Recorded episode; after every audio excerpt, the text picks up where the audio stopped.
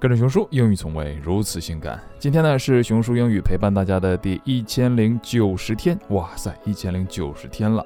我们今天来聊一聊高情商的人是怎么生活的，很有意思。比如说啊，一个情商不高的人呢，看见熊叔可能就说：“哎呀妈，你咋整？秃了呢？”那情商高的人呢，可能就会：“哎呀，熊叔您真是聪明绝顶啊！”一起来看看高情商的表现。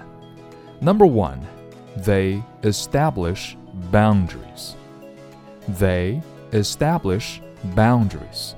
他们会设定合适的界限。哎，亲爱的，这个项目你来接手好吗？这个时候呢，表面上我们说，哎呀，不好意思，刚刚接手了一个项目，实在是接不动了。那内心呢，我们会说，谁都跟你是亲爱的。Number two, they focus on solutions rather than problems. They focus on solutions rather than problems. 专注于解决办法，而不是问题本身。哎，我跟你说啊，那个小白又啊，你给他涨工资就好了呀。Number three, they avoid negative self-talk. They avoid negative self-talk. 他们会避免消极意味的想法。比如说啊，情商不高的熊叔就会想：哎呀，我这头发都没了，怎么找对象啊？情商高的熊叔呢会想：我变秃了。也变强了，找不着对象，老子自由了。Number four, they say no without feeling guilty. They say no without feeling guilty. 他们拒绝干脆利落，而且不会心怀愧疚。哎呦，你说他这个人哦，怎么又找我做事了？人家不想帮他做，可是明明心里说不，嘴上却要答应，这是为什么呢？亲爱的，能帮我？No. Number five, they remind themselves perfection is impossible.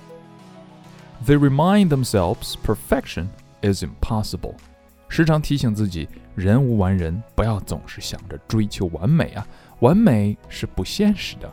哎呀，小李啊，您今年的年终奖呢是二十一点一二三四五六七八九八七六三四五二一元。Number six, they practice gratitude even if they feel stressed.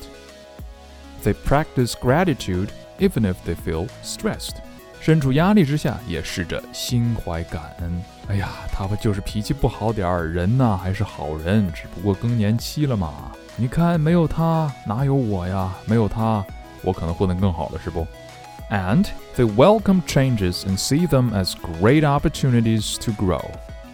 They welcome changes and see them as great opportunities to grow. 他们欢迎变化，并视其为绝佳的成长机会。所以情商低的人就会想：哎呀。又搬家了，我不想搬家。而情商高的人会想：“Oh yeah，我又可以认识新的朋友了，新环境，新生活。” And the last one, they surround themselves with positive people. They surround themselves with positive people.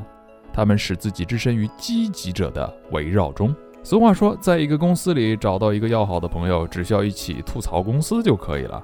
而这是弱者的行为，而强者呢？离职了。有句话是这么说的啊：智商高的人能让自己开心，情商高的人能让别人开心。那如果你自己也不开心，你身边的人也不开心，那你们就跟着熊叔一起来学英语吧。今日跟读金句 Number One，They avoid negative self-talk.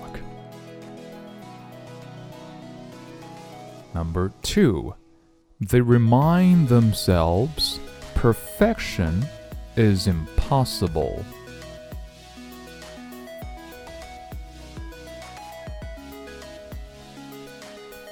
Number three, they welcome changes and see them as great opportunities to grow.